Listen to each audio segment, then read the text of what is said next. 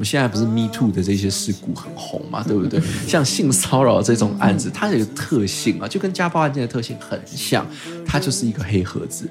这个所谓的被害人跟加害人，通常现场就只有他们二位，或者只有他们二三个人这样子。家暴案件里头，可能或许只有哦老人家被自己的孩子好施以暴力，或者是小朋友、小婴儿被自己的爸爸妈妈做的这种不当的一个教管或虐待这样的事情。那他遭遇到在法律上面主张最难的地方，就是举证。最后一里路，让我们一起完成。超人医师加油站，大家一起来说赞，加油加油！我是柴油小姐阿南，我是孟璇律师，我是共生学园的老师知音，我是南回小公主。谁啊？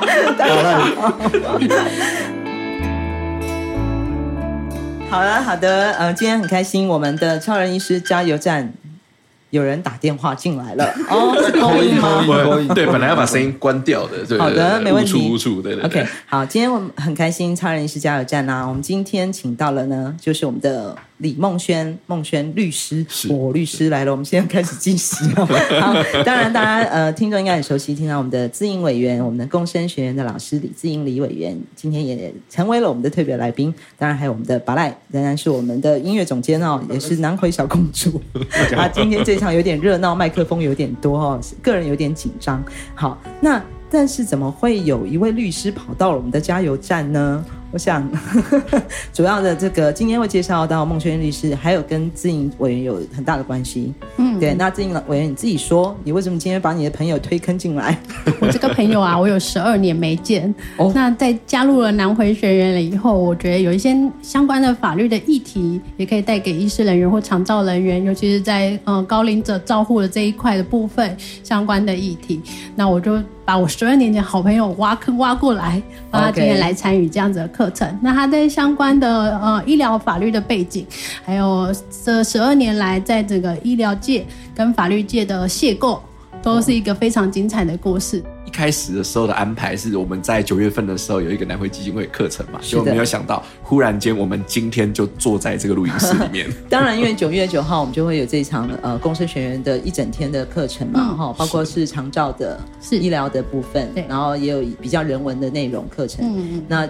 当然要预告一下，那才能吸引更多的学员来报名啊！嗯、因为我们的共生学员的课程，其实呃今年的安排都很精彩。那也真的很希望，尤其是针对我们的在地的工作人员也好，或者在地的居民，对这样的议题有兴趣的，都能够到我们南汇基金会的共生学员的这样的课课程来。来呃来参与，话说从头哦，怎么会从一个律师跑到跟医疗有这样大的关系呢？我的命题其实非常的呃直接哈，非常的白话，我就说这一路上都是无心插柳柳成枝了哈。那个时候刚开始跟医疗的第一次接触服务的机构是台北的星光医院，嗯哼，对。那当时候其实在应征这项职务的时候啊，内部有很多的传说哈，就是说怎么会有一个法律背景的人被丢进这个医院里头，而且一进来就被丢在院长室里面，哇！我就说这件事。情呢，实在是天大的误会。我们跟医院唯一的连接叫做一零四人力银行。OK，好的。但是你被丢到院长，是院长发生了什么事吗？需要律师来帮忙吗？啊，其实说实在的，在当时候啊，这个大概十几年前的时候，在医院里头，实际上配有直接一个哦，我们法律背景的人在里头协助整个机构处理所有的法律事务，这样子的一个风气并不是非常的盛行。不过十几年前，对对对，啊，其实当时候已经有嗯几家医院比较大型的机构有这样子的配置了，因此在当时候陆陆续续有些财团法人医院也就设立了这样子的单位，我们才有机会从一个单纯的法律背景跨界走进了医疗的领域。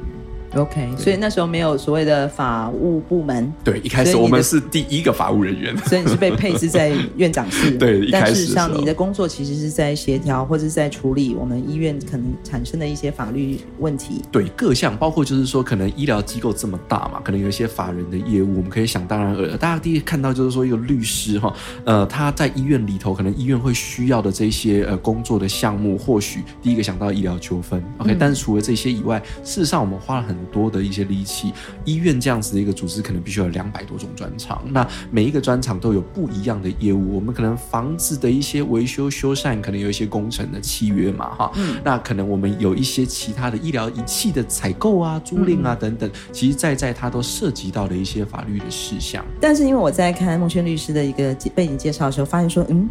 孟轩律师，你现在还在当学生啊？哦，这个真的是，其实跨界这条路，对于一个呃单纯法律背景的人而言呢、啊，它是一条嗯走不进，好像也看不到终点的一条路。嗯、也因为误打误撞，我们刚刚讲嘛，柳成之了之后，我们就开始展开了这条路。那也希望能够在这个领域增加自己的那个专业的能力。嗯嗯、那因此呢，我们觉得单纯只有法律系毕业，好像在这个领域里头少了一些什么。嗯，后来间这个可能。不知道被哪颗拳头打到，被哪颗石头砸到了哈，想不开，我们就去报名了台北医学大学的那个医疗法律研究所，然后开始要就读这个系所。哇，这个研究所的名称了不起，它叫做 医疗暨生物科技法律研究所。台北医学院开玩笑，是我们徐超斌医师的母校啊。哦，对对对对，然后我们自营自营委员啊，还有我们很多的董事都是北医的校友。校友对对对，所以台北医学大学跟我们的渊源是非常深厚的，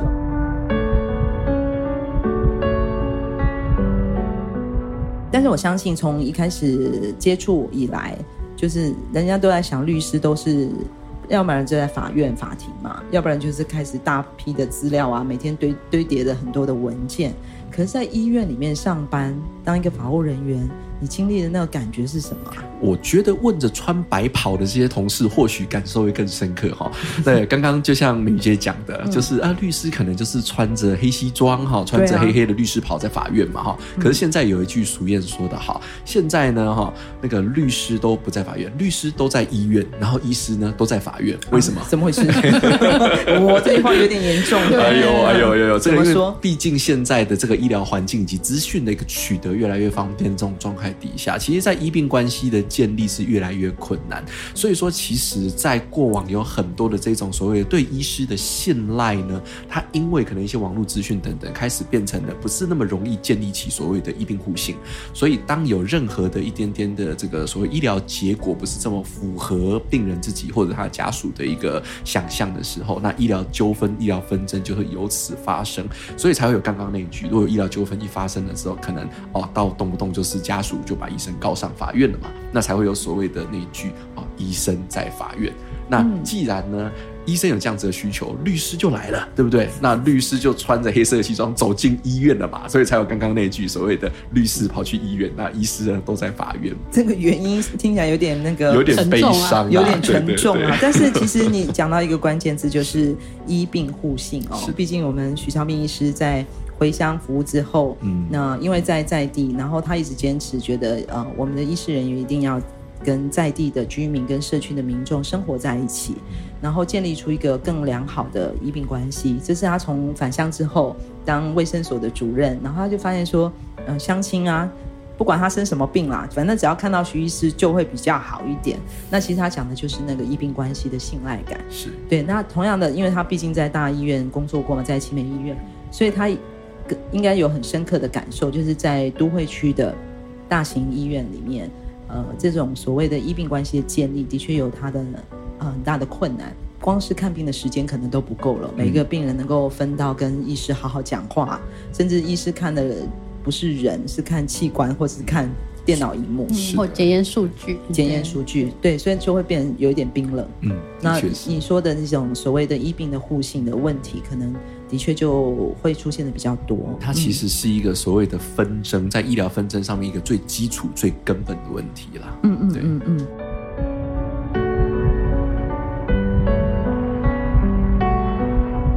如果说要讲这些故事哈，这个马赛不会为例了哈，这个一句台语。过去当然这个可能不见得是发生在哪一家医疗院所里头，但是嗯，如果想象当我们的身边最亲近的那位亲人，可能是家中的爷爷，可能是家中的奶奶，嗯，他在老化的时候，因为自然而然的产生了一些慢性的疾病的诊疗或者处置的需求，大家都说嘛哈，年纪够大的高血压哈，所谓的高血脂哈，这一些疾病通常。常都会早上身。那当然可能就产生了一些医疗需求，可能需要放心脏血管支架啦，嗯嗯或者是肾脏老了之后洗肾，尤其台湾洗肾人口非常的高，这是大家所知道这个问题。那如果今天我们家里面的老人家面临到了这样子的一个医疗处置的一个呃需求的时候，我们当然都希望帮他找到最好的院所，找到最好的医师，得到最好的一个处置。可是当这个处置，例如我们要帮病人做洗肾处置，当他第一次做之前，可能会有一些所谓的人工血管、所谓的瘘管的置入等等这样子的手术。嗯嗯嗯或许其实这样子的措施在我们的目前的医疗院所是非常常见的，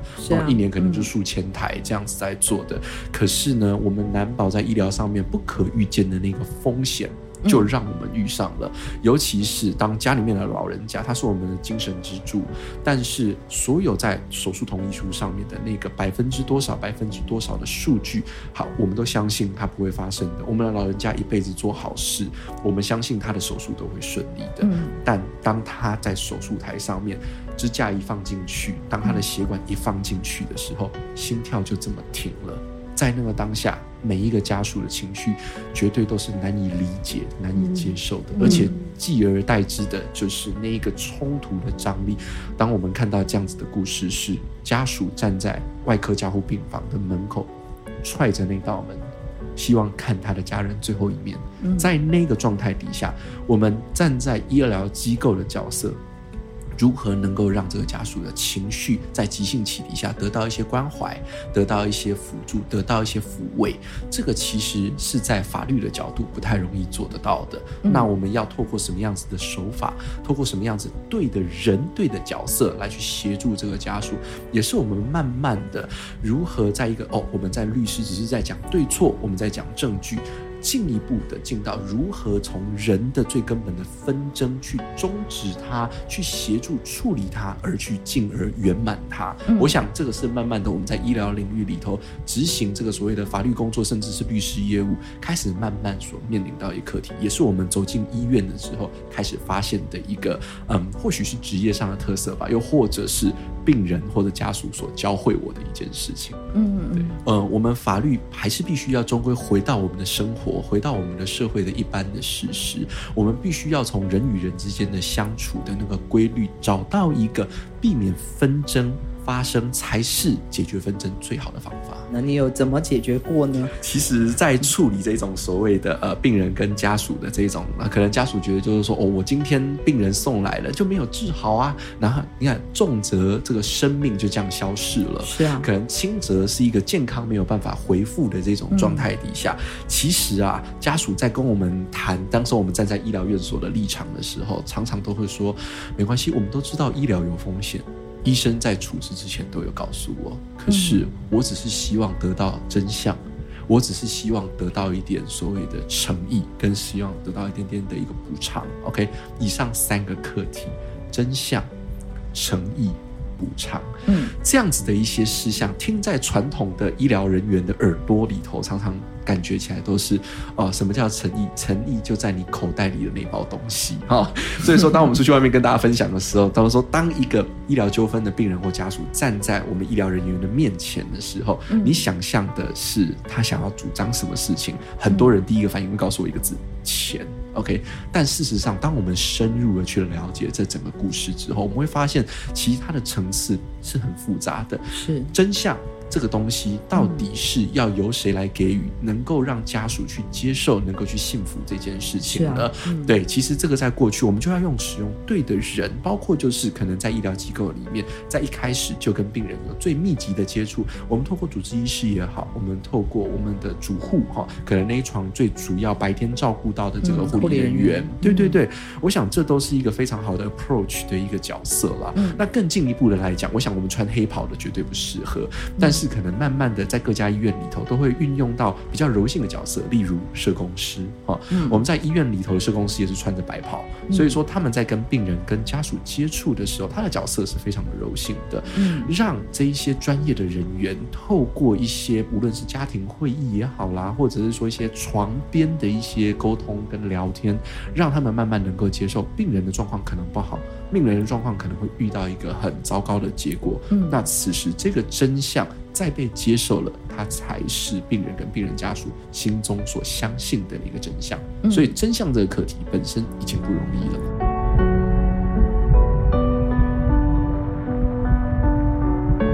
这样子的一个协助啊。先天而言啦，哈，我们律师本身就有一些缺陷的，因为这个 人家看到律师就觉得说，你不然你是要来打架是不是？你是来告我是不是？好，你你律师来嘛，对不对？那我不跟你讲，你跟我律师讲，OK？对，常常都有这样子的一个状态。但是其实我们为了克服这个状态，说个笑话，当时我在医院任职的时候，我有三张名片。OK，我第一张名片呢叫做嗯院长室哈，就是当我们需要那个权威、需要那个 power 的时候，我们站出来的时候拿的是院长室的名片，嗯、角色是有点类似像我们代表院长哈，有点像特助啦，或者是秘书的这种角色。第二张呢是比较柔性一点点，不要让人家看到你是院长来。我们叫秘书室，OK，秘书听起来就柔性了一点点，对不对？但是当我们在前面的柔性跟家属沟通说明，然后再谈所谓的啊和解啦，所谓的真相，所谓的谅解的时候，我们用前面的两张名片，但家属总有一天没有办法继续跟我们沟通走下去，那 outbreaking，我们这样子一个情绪要爆发的时候，你就会看到我的第三张名片。就不得已亮牌了，就亮牌了。那家属心中的感觉是什么？他第一个反应很直接，就是：那你以前都在骗我。嗯，对呀、啊，我也有这种感觉。对，一定都会有这种感觉，对不对？所以说，我说，其实，在法律人的角色一开始要来协助这样子的事情的时候，他有一个先天的缺陷。嗯，对。不过后期而言呢，我们开始慢慢的用所谓的团队的一个处理。其实我们刚刚提到了怎么样去解决这样高张力的一个争议事件等等。我们透过了很多不同的人、不同的角色去接触这个病人或他的家属。嗯，其实这些事情呢，在各个机构里头或或许或多或少都能够做到，只是。呃，人数的多寡而已。但其实，就像刚刚美玉姐有提到啦，嗯、可能就是像徐医师那个时候，呃，有告诉就是所有在在地的这一些呃医护人员，那我们要必须活在在地，我们必须跟我们在地所接触这些医疗需求的病人或潜在的病人能够生活在一起。嗯嗯，有一个很好的互信的一个基础也好，嗯、又或者是不要说是互信，我们有一个共同生活的情感连接的时候，其实当那个当下的。医疗结果不好。病人跟家属他都能够很快速的接受。嗯，徐医师他一直以来在南回这边所做的很多的努力，那我很印象很深刻哦，就是在其中有一个应该是访问的节目里头吧，嗯、就是我看到的一件事情，就是徐医师有提到，就是他的病人哈，嗯、这个如果有其他的人员呢来代班呐、啊，来卫生所代班等等的，他去看了那个病人之后，病人会直接，我记得那个讲话带着那种主语的那个那个腔非常的重，然后就是要找他只要看徐医师的那种感觉。其实，在医呃都会区的医疗机构里面服务久了，我们会觉得这件事情非常难能可贵啊，难能可贵。因为在都会区，我们刚刚讲到这种争议发生的时候，你不要讲就是说我一定要这个医师帮我做什么，可能我们的病人跟家属第一件事情是我不要再看到这个医生了，对，对，所以说那样子的一个情感的建立各方面的，我想可能因地制宜啦，可能每一个机构或者每一个地方的特色会不太一样，对。不过我想。根本的问题应该都是相同的好了。我们刚刚提到的可能是老人家，但我们常常在临床上面看到的，或许让人更不舍的是小孩子吧。对，呃，如果说今天来的一个小孩子，他在进医院的时候就是没有意识的状态，我们在新闻上面常常看到的哦，什么保姆虐婴啦，或者是说小朋友在家里面遭受家暴，然后送到了医院的时候，可能家人或许说甚至是漠不关心的，唯一在当下可能在意这个小生命的是医护人员。好，类似像这样子的个案，我们过去曾经遇过类似的案例是，如果这样子的孩子送进医院，而他的家长告诉我们的事情。是，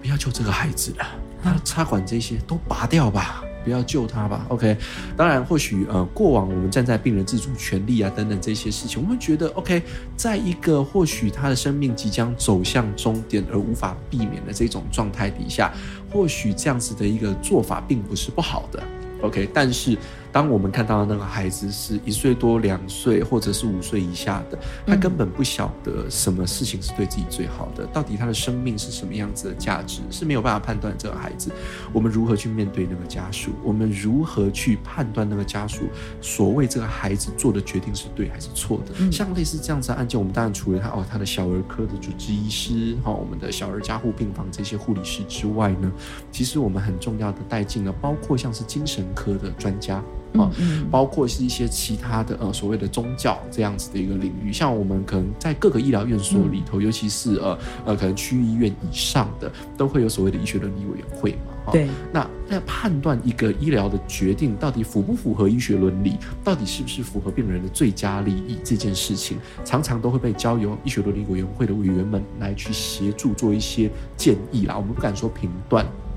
但是像这样子的一个个案进来的时候，甚至我们可能会带入一些宗教的一个角度，到底对于这样子的孩子，他如果生命被终结了之后，这个在整个哲学上面也好，在宗教学上面也好，是应该这么做的吗？是不是有一个多元价值能够融入？他其实目的都是在为了给予这个病人一个最好的建议。那当然，医院是第三者，你对于就是说家属提出来这样子的要求，我们或许只能。建议他啊，不要拔管啊，不要怎么样。不过，像遇到这样子很难解的问题，的确到了最后，其实解决这个问题的是病人自己。哦，大家可能忙了老半天之后，这个孩子自己放手了，他自己不呼吸了，哈，他自己心跳停了。那这样子的问题当然就解决了。不过我相信结果不是最重要的，反而是这个过程。当我们未来又遇到类似这样子的状况的时候，我们如何找到正确的专家，如何形塑一个正确的团队，能够给出一个最适当的一个建议，让彷徨、让可能没有办法去面对这个事实的病人或病人家属，得到一个最好的帮助。下一个当下他们。觉得是最佳的选择，事后不会后悔。我想这个都是在医疗团队里头，我想，嗯，站在法律人立场，我们观察过去协助过的个案，呃，能够解决争议、解决纷争或解决高张力的问题，最好的方法。哎，律师，你的时间好像到了哟。我们接个电话的。一百多公里的南回公路，有着美丽山海景色，却是台湾医疗的缺口。许超斌医师默默在台东服务二十年，希望可以将医疗照护及时送到病人身边，生命就有了活下去的机会。我是钟欣凌，请支持南回医疗照护服务，线上捐款，请上南回基金会网站，捐款专线零八九二三五九二零，帮忙急需被照顾的长辈。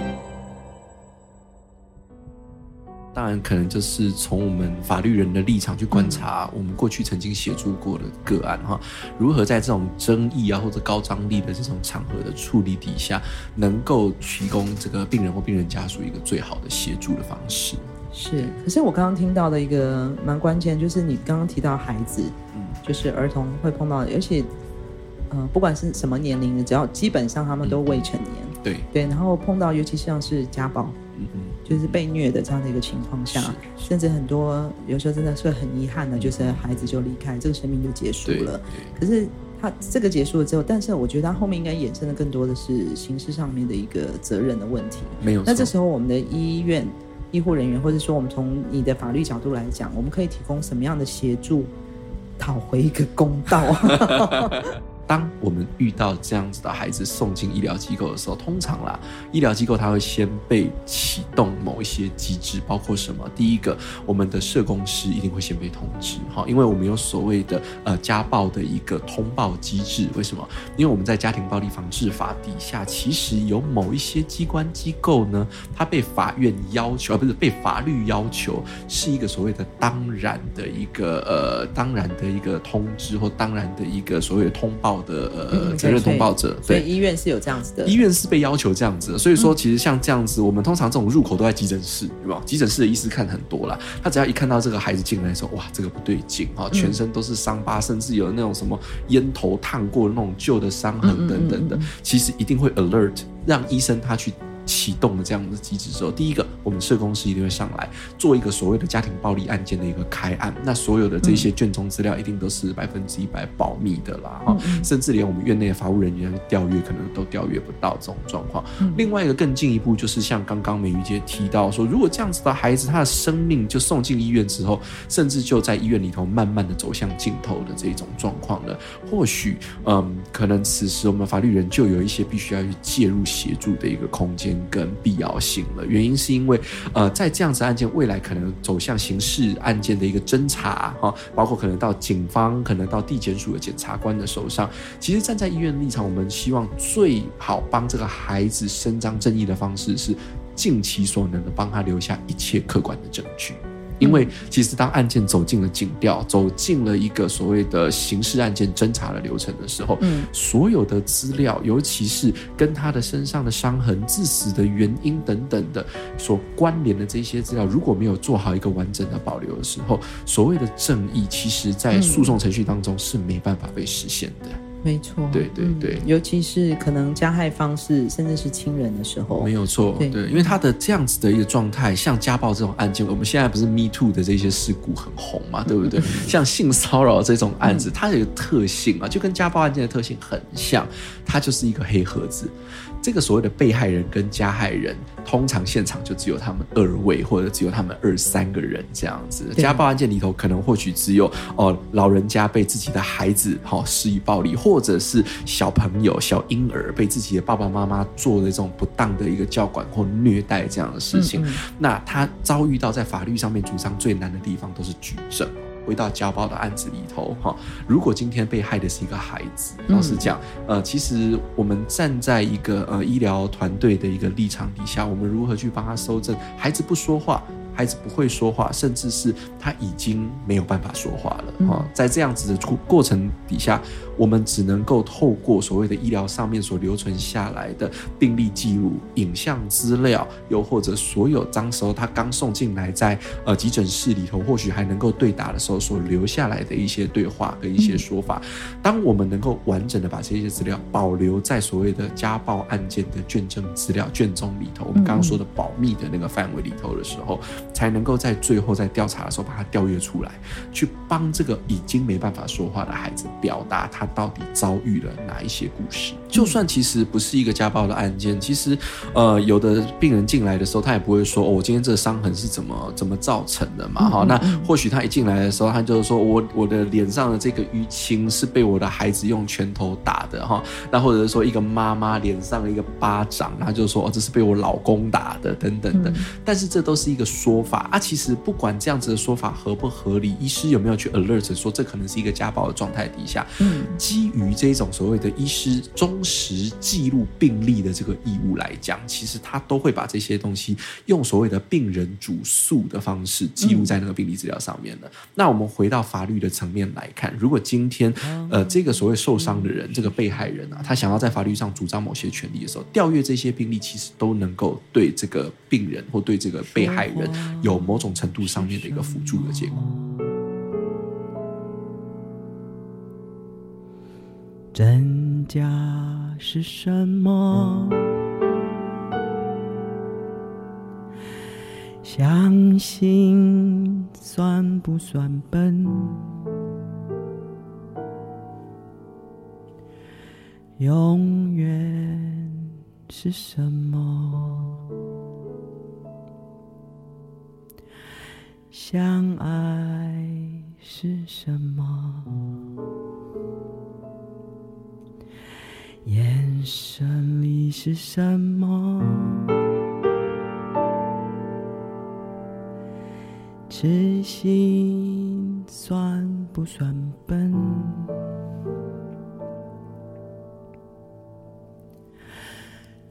是真的爱吗？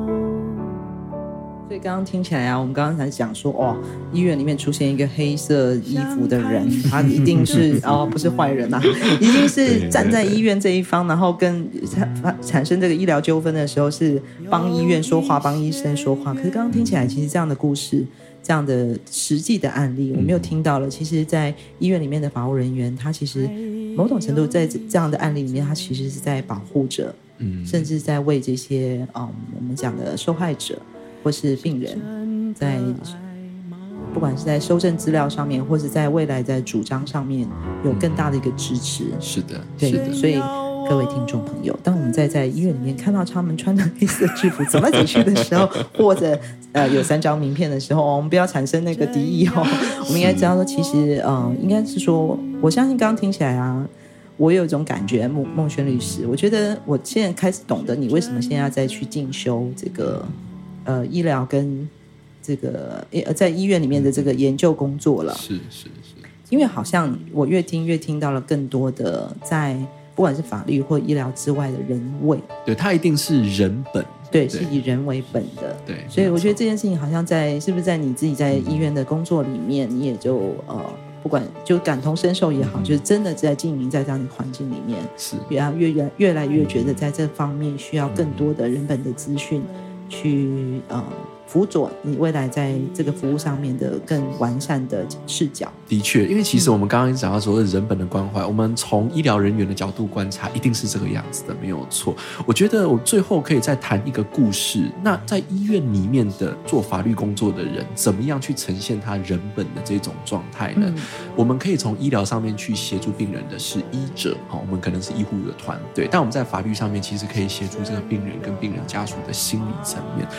过去我们曾经发生过一个案子，我们在法律上面很努力的想要去协助跟帮忙这个病人跟病人家属。有一天我医院下班的时候去运动了，哈，我们跟着医院的社团哈去运动。我们在结束我们的课程之后，我从运动中心骑着摩托车载着我的太太，准备要在回家的路上。我们看到了一场车祸，就在我们运动中心楼下的路口，在我的面前当下发生了。OK，那个撞击一发生之后啊，在身为在医医院里头工作人，下意识一定想办法，赶快要拿起这个手机，准备要报案啊，哈，赶快通知医疗人员啊，等等之类的。那当这个因为他在对面，我们骑着骑过去的时候，我看到那个被撞的，我们后来知道他是一个大学生，然后这个孩子呢，其实已经在地上一动也不动这种状态了。那我们大概。知道这个病情应该不轻，而离这个事发现场当前在最近的一个医院，当然就是我们服务的医院。那当时候医院呃，这个事情当然就是交由医护团队去做，尽尽力去抢救啊、救治等等。隔天一早，我到了办公室，我被通知到了加护病房里面去，然后呃说有一个呃多重的骨折的这个外伤的病人呢，他的家属想要。发挥他的大爱，想要把这个孩子还能用的器官捐出去。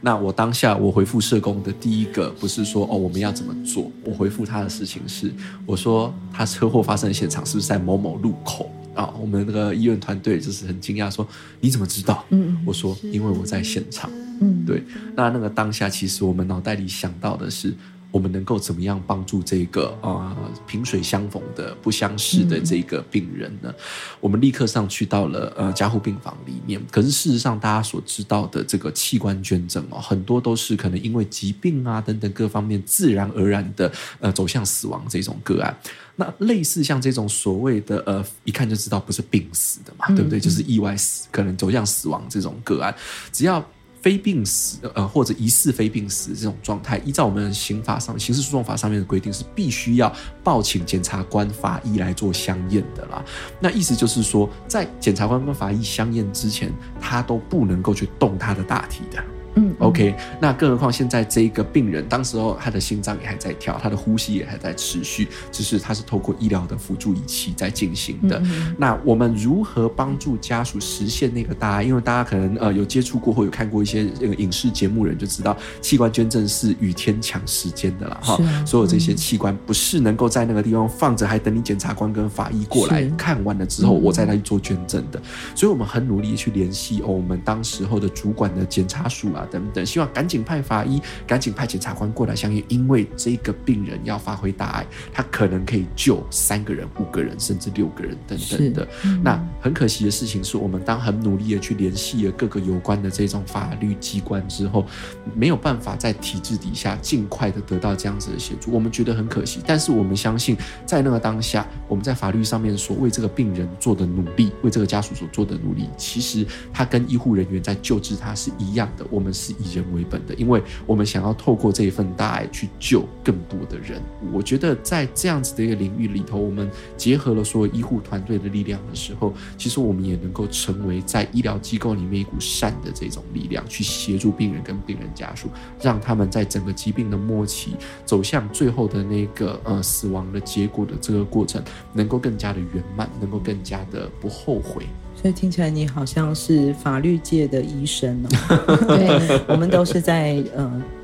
处理呃更珍贵的一个生命议题。是的。那我觉得听完了律师在分享他在医院工作的这个心路历程啊，我相信大家可能对于这样的一个呃律师工作，尤其在医院里的律师工作，有更深一层的了解。然后就像我说的，他就像是法律界的医生，在救的是我们每个珍贵的生命。马萨鲁，马萨鲁。